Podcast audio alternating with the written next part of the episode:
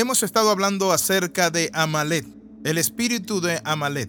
¿Por qué decimos que es un espíritu? Es una tendencia, porque es una forma. ¿Por qué se habla de Amalet en la Biblia de esta manera? Que para siempre guerrearía contra el trono de Dios. Dios le dio tres estrategias a su pueblo y tres estrategias que vamos a estar viendo. Muy importante, por cierto. La Biblia dice que con estrategia se hace la guerra.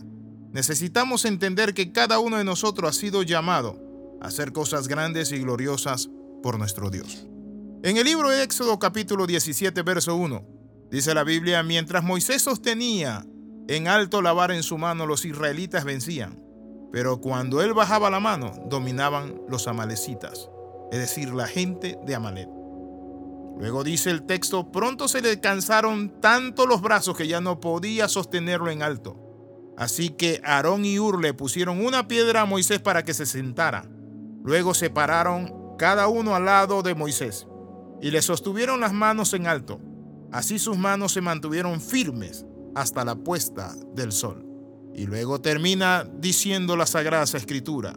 Como resultado, Josué aplastó al ejército de Amalet en la batalla, lo derrotó y lo derribó. ¿Por qué dependía de las manos de Moisés levantadas? ¿Saben por qué? Porque en sí no era solo las manos de Moisés, era lo que Moisés tenía en su mano.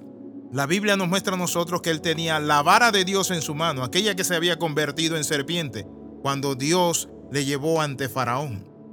Hoy vamos a ver algunos aspectos importantes para vencer a Malet. En primer lugar, tenemos que seguir las estrategias de Dios. Dios le enseñó a ellos a batallar en lo físico, cuerpo a cuerpo, y es allí donde estaba Josué peleando la batalla física.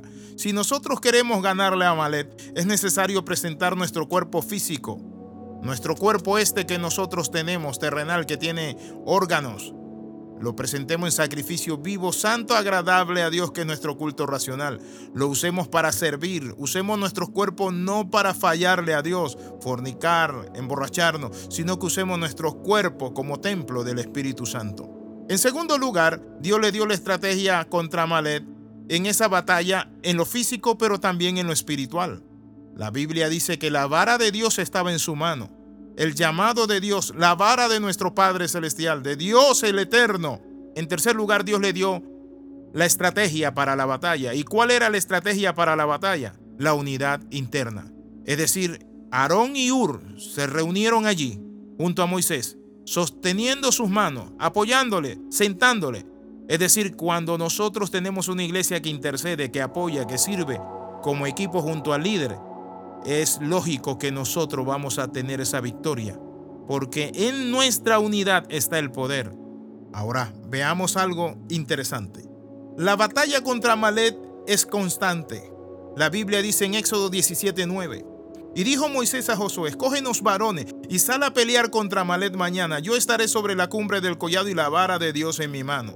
Noten lo que Dios le dice a Josué, escógenos varones. No es cualquiera, que puede liderar esa batalla. Se necesita un Josué lleno de fe. Escógenos varones. ¿Qué significa esto? Esto significa que no cualquiera puede pelear. Para pelear se necesita salir y buscar la pelea. Por eso Moisés le dice a Josué, sal a pelear. Hay mucha gente que quiere vencer a Amalet, pero dentro de sus casas. No, Amalet se vence cuando usted sale, cuando usted sale de ese encierro, cuando sale de la depresión, cuando usted da pasos de fe, cuando usted dice se acabó, voy a dejar ese encierro y voy a comenzar a trabajar para ser el hombre que Dios me llamó a ser. Entonces, ¿qué encontramos? Que Josué deshizo a Malet y a su pueblo a filo de espada. Dios ordena pelear contra Malet y destruirlo. La Biblia nos dice que Saúl quería ser más bueno que Dios y le perdonó la vida al rey Amalet, o al rey de Amalet, dice la Biblia le perdonó la vida al rey de Amalet y por eso fue desechado. No se debía perdonar la descendencia de Amalet. Dios había dicho, tienes que acabar con esa descendencia. Deuteronomio 25, 19. Por lo tanto, recuerden esto. Cuando ya estén ustedes en su país, en la tierra que les prometí, y hayan acabado con los enemigos de alrededor, deberán destruir a todos los descendientes de Amalet. A todos, dice la Sagrada Escritura. Entonces, ¿qué encontramos? encontramos que no podemos negociar con Amalet, con el mundo que tiene esa mentalidad. No podemos negociar con tanta gente que anda perdida fuera de los caminos de Dios. Quiero invitarle a orar. Padre, en el nombre de Jesús de Nazaret, ayúdanos a mantenernos, Padre Santo, vigilante, haciendo, Padre Santo, la guerra, oh Padre Santo, a todo lo que va en contra tuyo. En el nombre de Jesús oramos y damos gracias. Amén y amén. Escriba al más 502 42 45 60 89. Le saluda el pastor Alexis Ramos.